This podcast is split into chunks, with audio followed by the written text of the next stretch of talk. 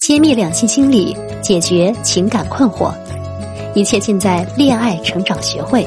这里是小魔女的爱问答，恋爱有招有术，魔法让爱常驻。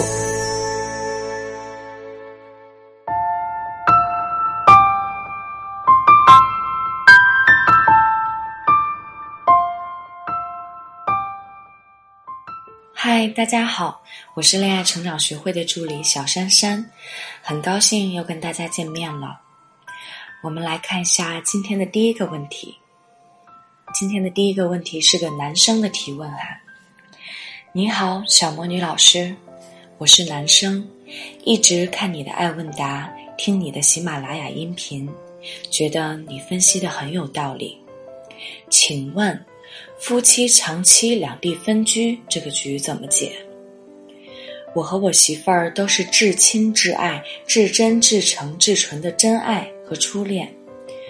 我们大学异地恋四年，毕业后他提出了分手，理由竟然是从来没有喜欢过我，更没有爱过我。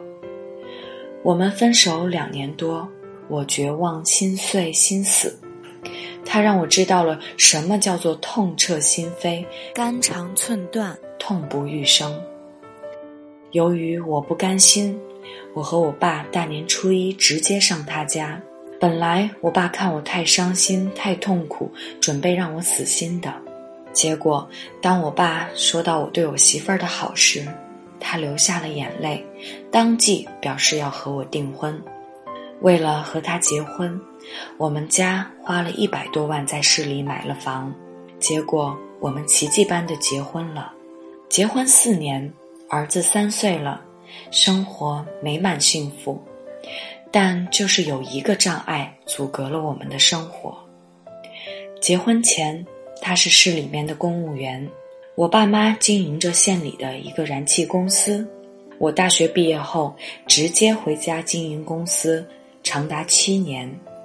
生意很好，收入丰厚，但不管我怎么劝说他，他都不愿意放弃工作，回家跟我一起发展事业。夫妻长期两地分居，真的是伤不起。我该怎么破解这个局？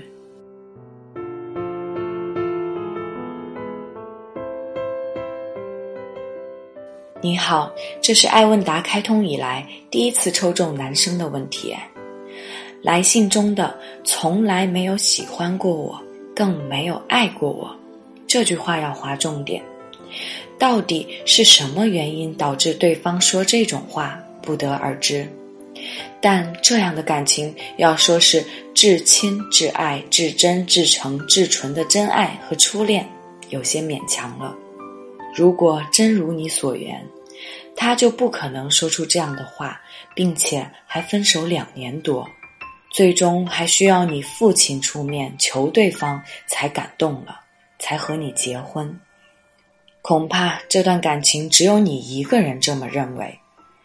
当然，到底其中缘由是什么，这方面的信息你没有提供，无法很好的判断。如今按照你的描述，生活幸福美满，有了一个三岁的孩子。但你的妻子在有孩子的情况下，依然更愿意和你分居两地，在市里面当公务员，而不想就近和你回家创业，相夫教子。这说明他认为待在那边更能体现自己的价值，更能够实现个人价值，这比家庭生活更让他向往，而且也是他自己想要的生活。毕竟，无论如何，市里的配套设施更好，生活更为便利，生活质量更好，留在市里工作的选择也没有错。然而，如果不是因为市里条件好而不愿意和你在县里发展，我就不得不怀疑，是否他跟你结婚真的只是因为感动，而不是因为喜欢你、爱你。这就如同强扭的瓜，只是解了渴，却并不甜。如果你千方百计想解决分居的问题，在你收入颇丰的前提下，何不设法在市里也进行投资呢？如果能到市里投资，而且发展良好，你的价值也会相对来说更高。到时，你的妻子既不需要和你分隔两地，也能看到你的价值，会更爱你。毕竟，你们的结合并不是靠你价值吸引来的，而是你父亲最终求来的。这对你的价值体现并无益处。恐怕在他看来，他愿意和你在一起，和你结婚，给你生孩子，已经是为你做出牺牲了。你还要他放弃市里公务员的大好前程，陪着你留在县里发展，这超过了他的承受范围。感动不能吃一辈子。从稳定的角度讲，生意有起有落，公务员旱涝保收。你要他离职当家庭主妇，哪怕他愿意，对于应对以后形势的变化以及孩子的教育等前景来说，也不见得是最佳方案，需慎之又慎哦。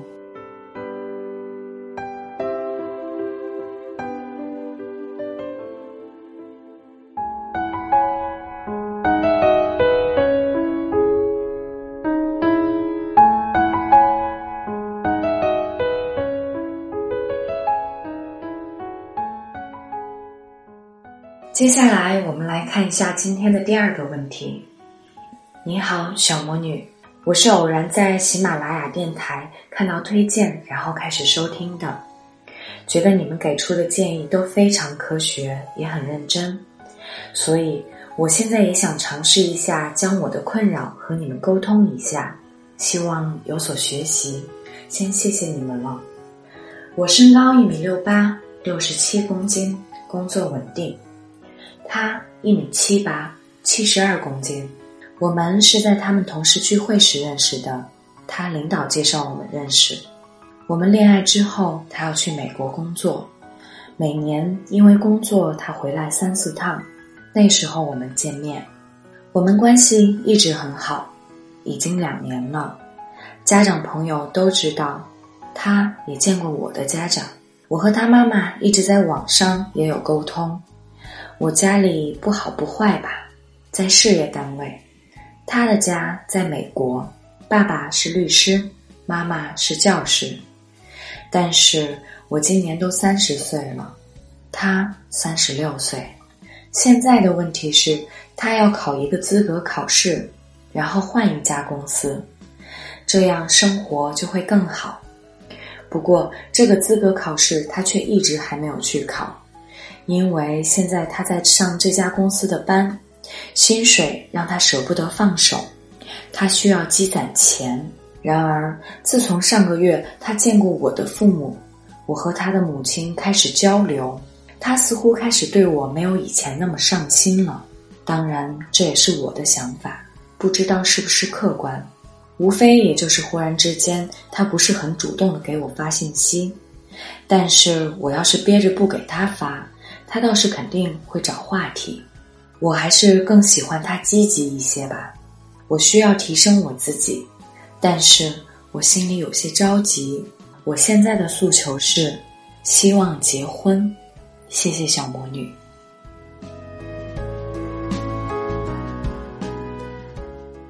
你好，很多人都来信说我想结婚，我很着急。但是结婚本就是急不来的，而且不是单方面要求就可以实现的。如今你们的情况，首先是异地恋，虽然见过面，但是如果实打实算的话，见面次数并不多。